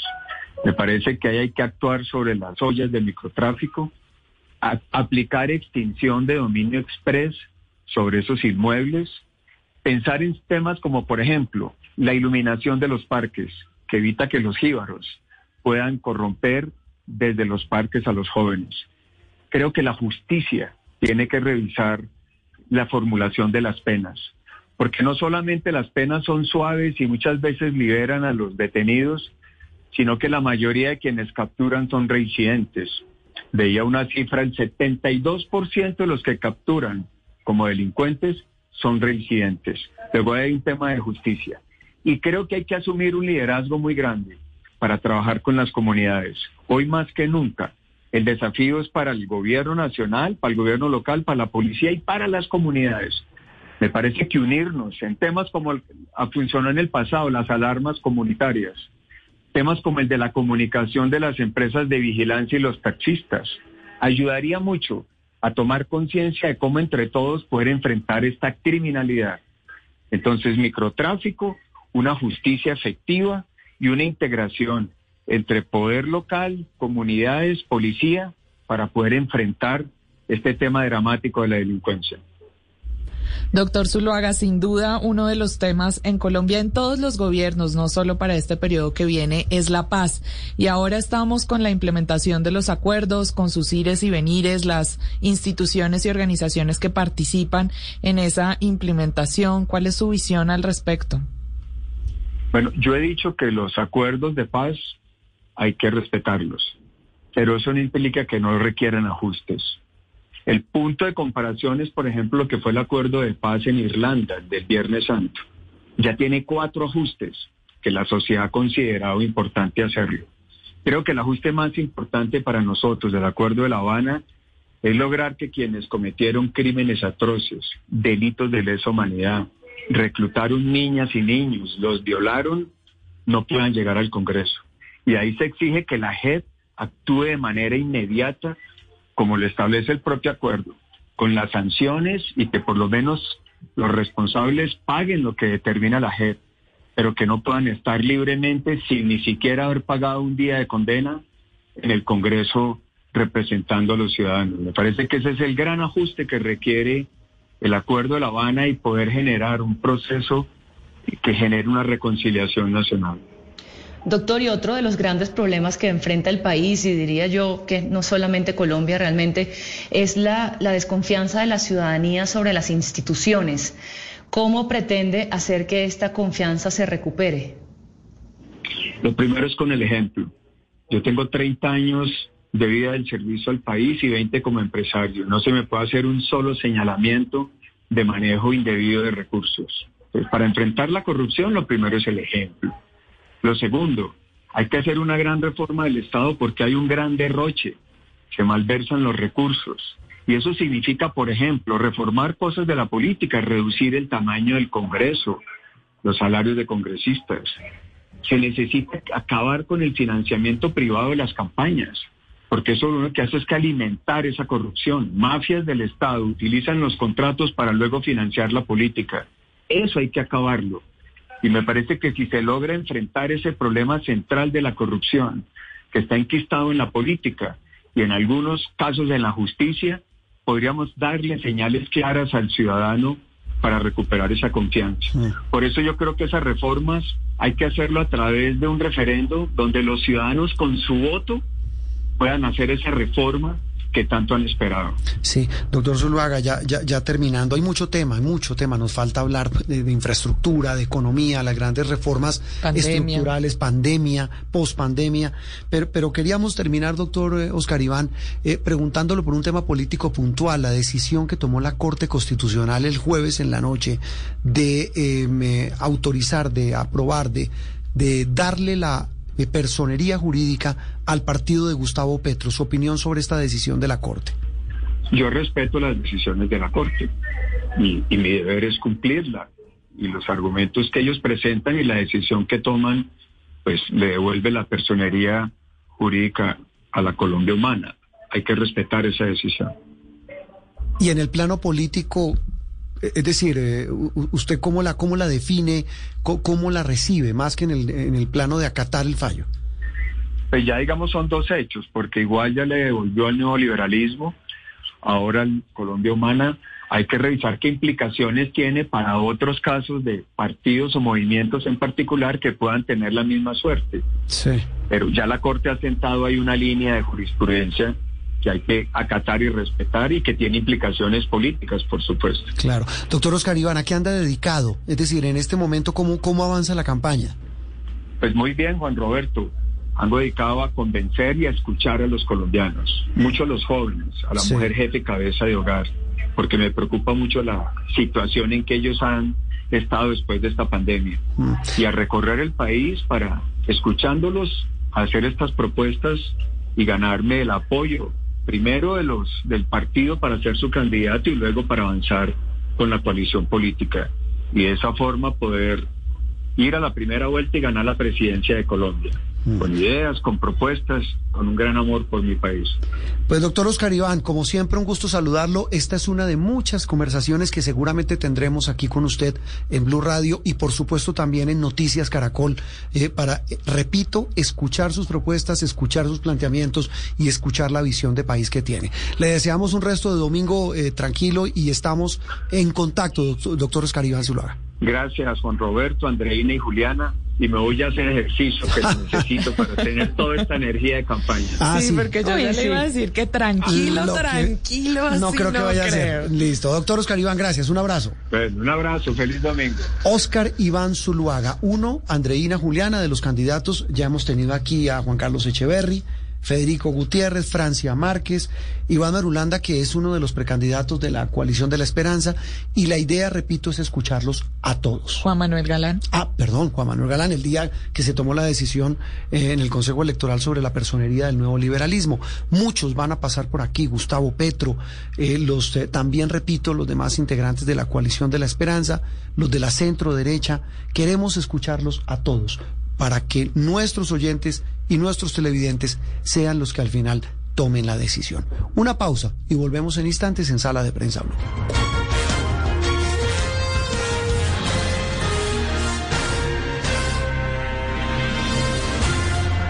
Esto es Sala de Prensa Blue. Estás escuchando Blue Radio y bluradio.com.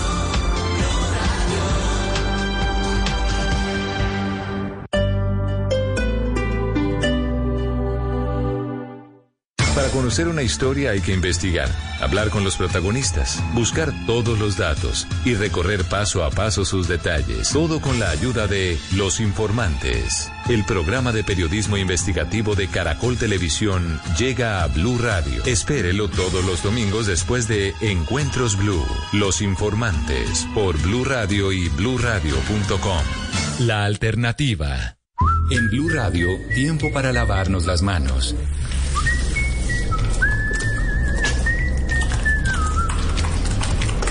Tómate el tiempo para cuidarte y para enterarte de todo sobre el coronavirus. Síguenos en redes sociales, en bluradio.com y en todos los espacios informativos de Blue Radio. Numeral Yo me cuido, yo te cuido. Blue Radio.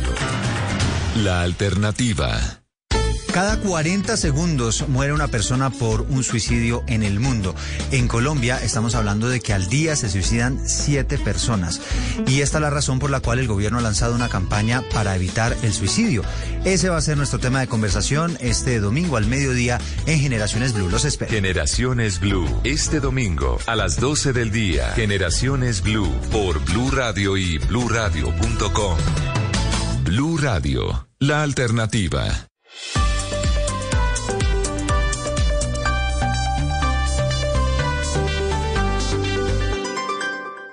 Eres un romántico empedernido. Sabes que por amor haces lo que sea. Incluso cocinar las más ricas pastas. Y traer a tu casa una de las ciudades más románticas del mundo. Donde Romeo y Julieta se amaron por siempre. Sin duda, eres un campeón. Una de las capitales mundiales de la ópera. Para ti, nada es imposible. Apuesto a que eso no se lo esperaba. Pastas Verona. Si sabes de amor, sabes de pasta. Trabajamos pensando en usted. Estás escuchando Blue Radio. Comparte tiempo con tus seres queridos en esta tarde perfecta para ver tu película favorita junto a ellos. Es tiempo de cuidarnos y querernos. Banco Popular. Hoy se puede, siempre se puede. Abuelita, gracias. Abuelo, gracias. Mamá, gracias. Papá, gracias. Desde el Popular también les decimos gracias a todos los pensionados. Gracias por cada consejo, por su alegría, por sus enseñanzas, por unir a las familias y por ayudarnos a construir un mejor país. Para la generación que lo merece todo, creamos la oferta Diamante que los acompaña en la mejor etapa de sus vidas. Conócela en bancopopular.com.co. Banco Popular, hoy se puede. Siempre se puede. Somos Grupo Aval, vigilado Superintendencia Financiera de Colombia. Estás escuchando Blue Radio y bluradio.com.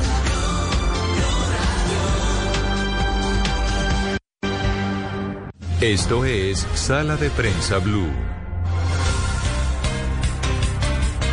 Estamos en la parte final de Sala de Prensa Blue. Nos quedan unos minutos, bastantes minutos. Tampoco digamos que tampoco, no bastantes, bastantes no, minutos. todavía nos queda, nos, Nos queda. queda, nos queda tiempo para hablar antes del mediodía, como siempre, como todos los domingos los acompañamos aquí con el mayor de los gustos hasta el mediodía en Sala de Prensa Blue.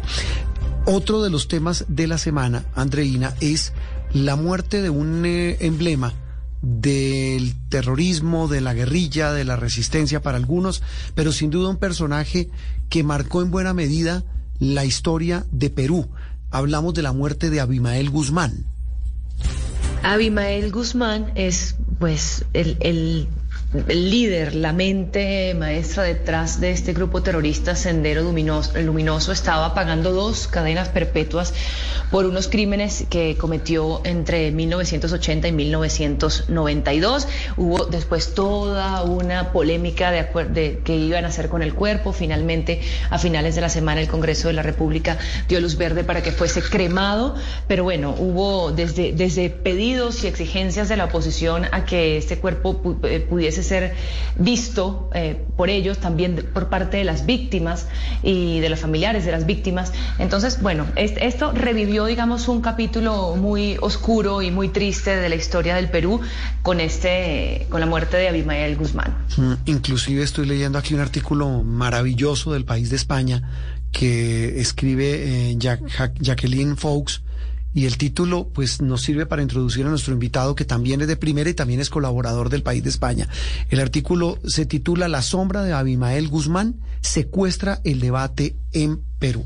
Saludamos a un eh, amigo, ya ha estado en esta casa, aquí en Sala de Prensa Blue y en Noticias Caracol, Marcos Cifuentes, periodista muy reconocido, escritor y repito, incluso columnista también y periodista del país de España. Marco, un gusto saludarte, gracias por atendernos de nuevo aquí en Sala de Prensa Blue. Y la pregunta obligada es, para el público colombiano inicialmente, ¿qué significó Abimael Guzmán en la historia del vecino país? Muy buenos días y feliz domingo. Buenos días, Juan Roberto. ¿Qué tal? ¿Cómo están todos por allá? Eh, bueno, Abimael Guzmán representa un capítulo muy oscuro para la, historia del Perú. ¿no? Es el responsable del conflicto más sanguinario que hemos tenido y que al final de cuentas pues costó aproximadamente, según la Comisión de la Verdad que tuvo que establecerse en el año 2000, pues costó aproximadamente unas 70 mil víctimas. Eh, en, un periodo relativamente corto, que fueron 12 años.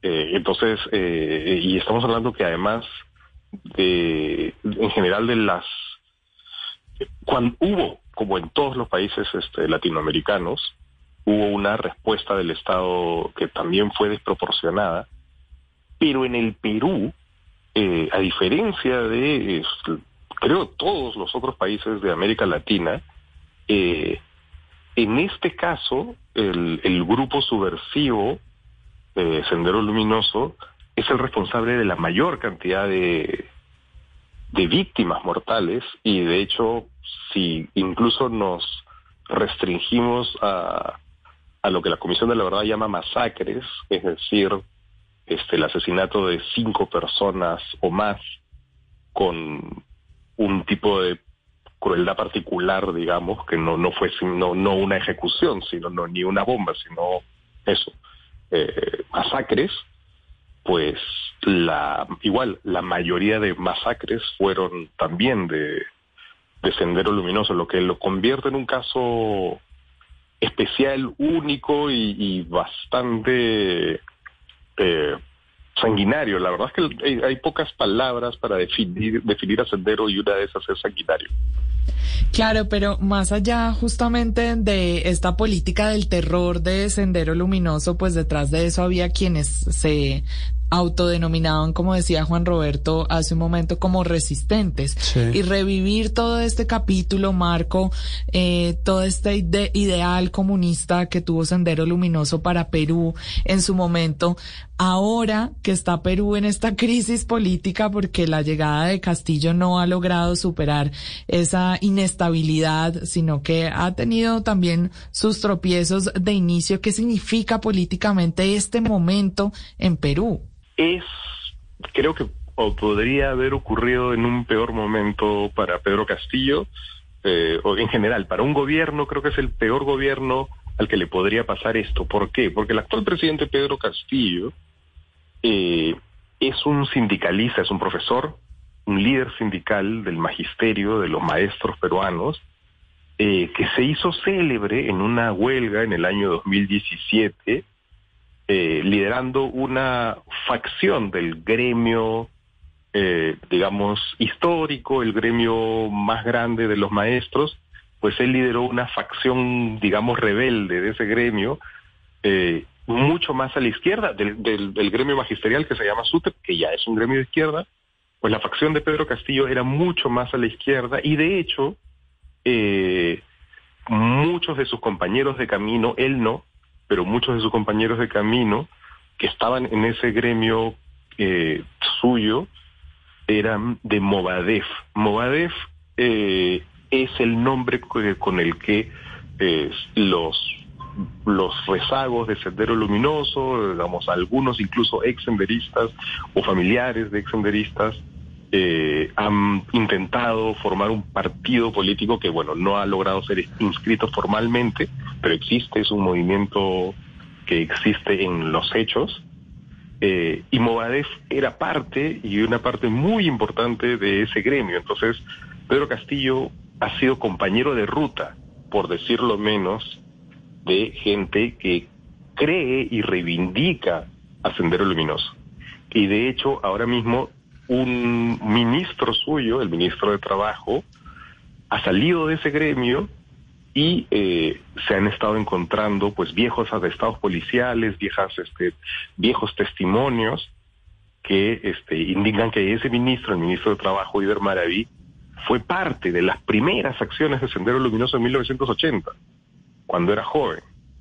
Eh, lo cual, por supuesto, pues ha, causado una, una gran conmoción y ese señor, ese ministro, la próxima semana, no, dentro de dos semanas va a ser, eh, va a ser interpelado por el Congreso y probablemente va a ser censurado.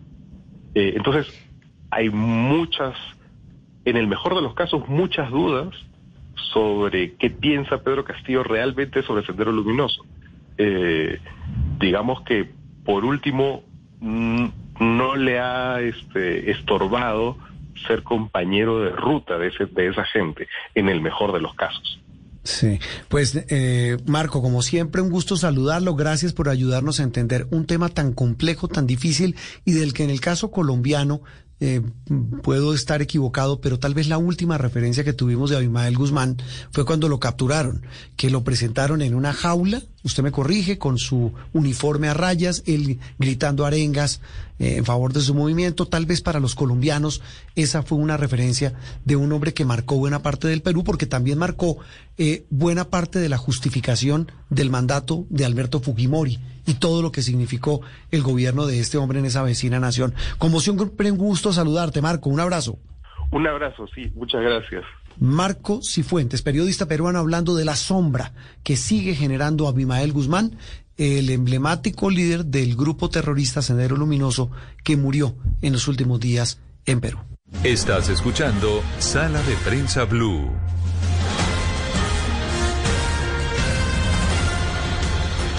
Bueno, y el último segmento del programa de hoy lo dedicamos a un tema que le chifla, como dirían las señoras, a doña Andreina. Estoy viendo aquí y quiero que usted nos ayude a entender y a presentar a nuestro invitado, doña Andreina, porque estoy viendo que el Bitcoin hoy es igual a 182 millones 242 mil 704 pesos con 20 centavos. Por, por favor, me ayuda, nos ayuda a los oyentes y televidentes a traducirte qué estamos hablando. Claro que sí. Lo que pasa es que... Claro que sí, eh, emociona. Y todo, ¿no? es, claro sí, a mí me encanta. Esta semana hubo una noticia muy buena en el país, pues yo la considero buena, y es que eh, el Estado colombiano ya le va a meter el diente a esto de las criptomonedas, que para muchos sigue siendo un misterio, una cosa por allá alejada, intangible. Exactamente, como Colombia. Por Pero, eso Andreina, es un gusto. Arranquemos por, los, por el comienzo. Eh, eh, expliquémosle a la gente qué es eso. No, pues que no les explique nuestro nuestro invitado mejor porque Por yo- yo, a mí que me chifla el tema todavía me enredo. No, pues. Así que Que nos vemos que le chifla. Adelante. bueno, comencemos con esa pregunta que hace Juan Roberto. ¿Cómo se come eso? ¿Qué es un criptoactivo y sobre qué se soporta? Bueno, pues hay que, eh, Andreina, para hablar sobre este concepto de moneda como usted la conoce y como mucha gente ha tenido ese, esa percepción de la, del respaldo que tiene una moneda de curso legal. Desde el año 1971, durante el gobierno Nixon, las monedas de curso legal hoy en- eh, no son respaldadas por ningún tipo de reserva propia, ya sea el oro o la plata o, uno- o cualquier otro tipo de activo. Esto es lo que se conoce como dinero fiat o dinero fiduciario, que goza, el dinero hoy en día goza de la confianza de su uso.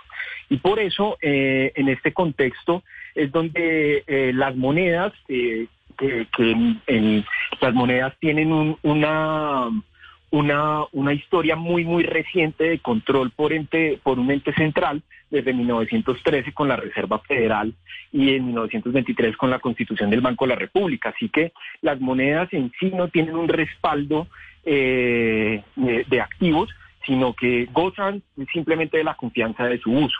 Y a partir de eso es que se han dado diferentes fenómenos al lado de las monedas y de los intentos de crear monedas digitales que no dependan de un sistema central.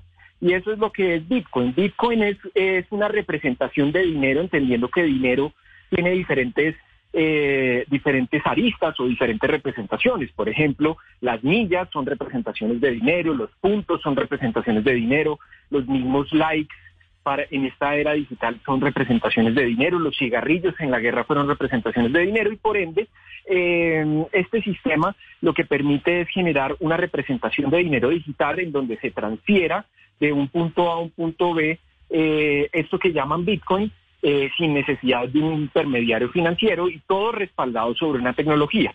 Y para hacer la analogía es como lo que pasa con el correo electrónico. Los sistemas de información hoy en día nos permiten transferir datos de un punto A a un punto B sin necesidad de una infraestructura, sino sobre un protocolo llamado Internet. Lo mismo pasa para Bitcoin. Bitcoin es como el dinero de Internet y, y responde un poco a este auge que ha tenido las criptomonedas eh, perdón, que ha tenido Internet en nuestras vidas, en donde ya tenemos una interacción social, económica, monetaria, cultural, inclusive ambiental, y pues Internet eh, quiso tener su, su, propio dinero y encontró en estas características eh, tecnológicas y de alto descubrimiento, pues que Bitcoin es esa representación del dinero de Internet. Alejandro, y hablando de la diferencia entre, pues, ¿cómo se puede eh, ver Bitcoin, por ejemplo? ¿Es un, un criptoactivo o es una moneda? Pregunto por, el, por la noticia pues reciente de la adopción del Bitcoin como moneda en El Salvador, pero he escuchado también que es más un activo. Eh, de acuerdo, Andreina, lo que usted eh, resalta es, muy, muy cierto. Eh, la, naturaleza jurídica que le han, que le han puesto a las criptomonedas, principalmente a Bitcoin en Colombia, ha sido más sobre un criptoactivo, ya que eh, tanto el Banco Central como la Superintendencia Financiera, entre otros organismos, han resaltado que Bitcoin o las criptomonedas no son monedas de curso legal, entendiendo que antes de esto, pues antes de la, de la adopción de Bitcoin como moneda de curso legal en El Salvador, pues no tenía un contexto de formalización en, ninguna economía. Pero, en, por ejemplo, en, estados como Nueva York está declarado como un activo financiero, en Alemania lo declaran algo que se llama dinero privado, que tiene unas facultades como medio de pago, más no es una moneda de curso legal, digamos, no tiene eh, la extinción obligatoria de, de, pues, transacciones, de, que sea obligatorio eh, extinguir obligaciones. Eh, en Japón es un medio de pago, en, México con la ley FinTech, con la ley de tecnologías e innovación financiera, es un activo digital. Y acá eh, la Superintendencia Financiera y algunos organismos lo han definido más como un bien inmaterial, que eso tiene obviamente unas definiciones bastante amplias, eh, pero pues que obviamente en esta discusión del Salvador va a tener va a tener una incidencia muy muy importante ya que va a influir en el convenio constitutivo del Banco Mundial y va a hacer que de pronto o probablemente Bitcoin tenga un impacto tanto en el comercio exterior como en el sistema financiero tradicional. Alejandro, si yo tengo plata en efectivo, ¿qué saco con comprar Bitcoin? ¿Cuál es el beneficio? Yo tengo una plata, no sé cuánta, un millón de pesos, me lo estoy inventando, 500 mil pesos. ¿Para qué me sirve comprar Bitcoin? Bueno, Bitcoin tiene diferentes funcionalidades. Lo primero, eh, pues aparte de, replicar un poco el sistema de confianza que pueda tener un protocolo como Bitcoin, puedes enviar dinero a la China, a quien esté conectado con Internet en cuestión de segundos y a una fracción del costo de lo que pasa en el sistema financiero tradicional. Eh, hoy Bitcoin eh, tiene la capacidad de comprar, de, tener em, aperturas en el comercio electrónico, tal es así que puedes comprar eh, productos con Amazon, puedes comprar una licencia de Microsoft, puedes comprar en diferentes portales, las empresas de auditoría más grandes del mundo aceptan Bitcoin, entonces vas a tener un mecanismo de acceso a, como medio de pago.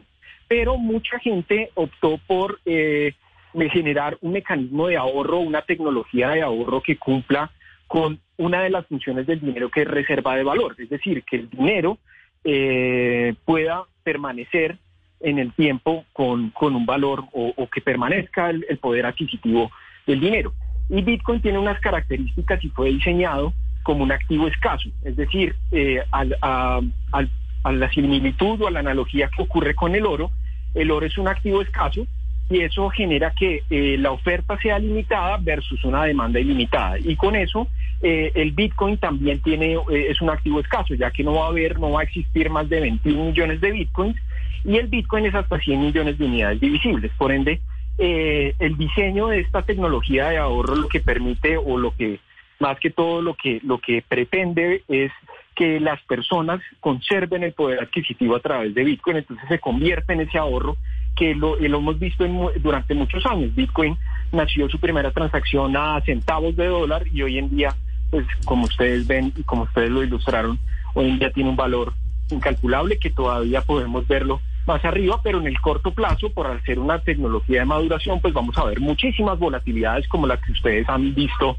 y en, en su precio. Pues es que para allá iba yo, Alejandro, a preguntarle qué tan alto es el riesgo, porque usted nos acaba de mencionar como algunas funciones que puede cumplir invertir este, este dinero en criptomonedas, pero puede, para volver al ejemplo de Juan Roberto, ¿puedo perder mis 500 mil o mi millón de pesos?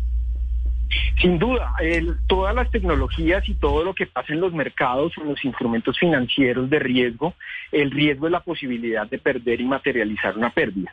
No obstante, en las características, si solo se reduce al efecto de la inversión y lo ves a una semana o en, cuestión de meses, efectivamente puedes causar un, estrés bastante, bastante grande en, tu inversión. Lo que, lo que sí pasa es que la eh, Bitcoin, al ser una tecnología en maduración, como lo que pasó de la entrada del oro en los mercados financieros, tiene una alta volatilidad y no podemos desconocer que esa alta volatilidad genere un patrón de riesgo de mercado propio. Riesgo de mercado, llámese el riesgo propio del precio. Mas, sin embargo, la tecnología ha demostrado que es, eh, que es inmutable, es decir, que, que no se podría hackear o por lo menos que la probabilidad de hackeo es muy, muy baja. Tal es así que Muchos de los expertos argumentan que para hackear el protocolo de Bitcoin requerirías más de 100 veces la capacidad de Google y hoy en día no hay una tecnología o no hay un sistema que, pueda eh, hacer eso. Por ende, eh, cuando confías en la tecnología como tal, la tecnología tiene la posibilidad de trascender desde centavos de dólar, desde un Bitcoin, que un Bitcoin cuesta un Bitcoin, no, no, más allá de que lo comparemos con, con monedas de curso legal, eh, pero la tecnología a largo plazo ha demostrado que conserva el poder adquisitivo, como les comenté anteriormente. Pero efectivamente es el instrumento de más alta volatilidad que hoy en día tenemos en, el curso tecnológico. Y eso se ha demostrado desde, los, desde todos los ámbitos financieros que que ha tenido la historia. Y hoy en día, si ustedes se fijan en el mercado de Wall Street, Wall Street tiene eh, las Big Techs, las famosas Big Techs, las empresas de base tecnológica, son las que hoy en día tienen el mayor market cap o la mayor capitalización de mercado en el mundo y son empresas que han tenido unas revoluciones tecnológicas y que han cambiado y que han variado y eso se ha reflejado también en las variaciones de su precio. Alejandro, rápidamente, que se nos está acabando el tiempo, pero me parece muy interesante que nos cuentes rápidamente para dónde va la arenera, qué es lo que quiere el Estado colombiano con este piloto. Bueno, eh, la Arenera es un proyecto que lanza la Superintendencia Financiera del septiembre de 2020 y el propósito es entender la industria de los criptoactivos y cómo estos se conectan a los servicios financieros tradicionales. Y eh, se basa en cuatro verticales. La primera, la infraestructura transaccional de una plataforma de, intercambio que se denomina Exchange, eh, la cual debe funcionar dentro de, esa, dentro de esos parámetros. La segunda es cómo manejan o cómo gestionan el riesgo de lavado de activos y financiación del terrorismo estas plataformas y en conjunto cómo la van a estructurar eh, con la alianza de la entidad vigilada. El tercero es cómo se maneja la seguridad informática y la ciberseguridad. Y tercero, cómo se protegen los derechos del consumidor.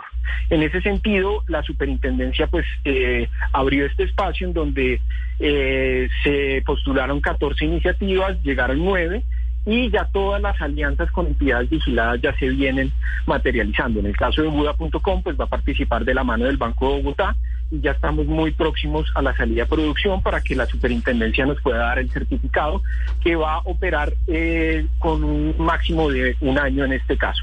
Y pues nosotros personalmente creemos que puede ser la antesala a, ciertas conclusiones que se puedan dar en el marco de una posible regulación en Colombia. Sí, Alejandro, una trivia rapidita, como dice Andreina, porque el tiempo se nos agota. La primera, eh, ¿cuánto, qué es lo mínimo que puedo comprar de Bitcoin eh, hoy en Colombia? En plata, en pesos. Bueno, Bitcoin, Bitcoin hoy en día, eh, la, la, la fracción más pequeña que usted puede comprar es de 1.82 pesos ya que Bitcoin es hasta 100 millones de unidades divisibles. Pero en plataformas como Buda.com puede comprar desde 20 mil pesos hasta 50 mil pesos, puede comenzar a explorar con la tecnología, comprarlo a través de los accesos de, de depósitos bancarios eh, y de la infraestructura transaccional bancaria con su cuenta bancaria puede comprarlo directamente a través de Buda.com. Si yo tengo una cuenta bancaria en una entidad normal, en lo que todos hacemos, que hacemos transacciones, que hacemos transferencias, por esas cuentas de los bancos tradicionales puedo comprar Bitcoin? Así es, eh, y hay que tener en cuenta algo, Juan Roberto, y es que eh, nosotros siempre eh, exigimos que los recursos provengan del titular de la cuenta, es decir, solo para efectos de riesgo, la persona es la que tiene que, la persona que se vinculó o se registró en Buda.com es la que tiene que comprar y lo puede hacer a través del sistema de pagos seguros en línea, a través de tarjeta de crédito y otros medios de pago. Y una pregunta final, yo sé que la respuesta puede ser muy larga, pero ¿qué decir a la gente que no conoce y que le tiene miedo a meterse a un sistema tan novedoso y tan distinto como el de Bitcoin? Yo creo que al igual que la, el escepticismo que creó Internet y el correo electrónico, no lo perdimos los mercados emergentes durante muchos años y creo que esa es la oportunidad para meterse en una revolución tecnológica alrededor del dinero. Y que con bajos montos, sin exponerse mucho a riesgo, porque es muy recomendable decirle a los, a los usuarios que no expongan más de los recursos y que sobre todo primero entiendan y lean en lo que se están, lo que, lo, en, lo, en lo que están metiendo, como cuando emprendes un negocio, un restaurante debes conocer de comida, cuando inviertes en acciones de Copetrol debes saber sobre la acción, también debes conocer como Bitcoin. Entonces, eh, los invito a que conozcan, eh, entiendan los riesgos, pero que no se pierdan esta revolución tecnológica que en los próximos 10 años va a dar de qué hablar. Alejandro, más que claro, nos quedan muchísimas preguntas, pero por ahora yo creo que queda claro el mensaje. Un abrazo y gracias. Muchas gracias, Juan Roberto, Andreina, y un saludo para toda la audiencia. Juliana también, muchas gracias. Alejandro Beltrán, Country Manager de Buda, que es una de las empresas que está metida de lleno en este negocio, que como bien lo dice él, es un negocio nuevo, es un negocio que hay que conocer y que seguramente va a mandar la parada muy pronto en el ¿Ya quedó convencido, Juan Roberto, o todavía no? No, todavía no. Me falta, me falta uno que otro. Andreina, chao, nos vemos. Chao, hasta luego, buena tarde bueno, para siga todos. comprando Bitcoin. Nos vemos, Juliana. Un abrazo a todos. Feliz fin de semana.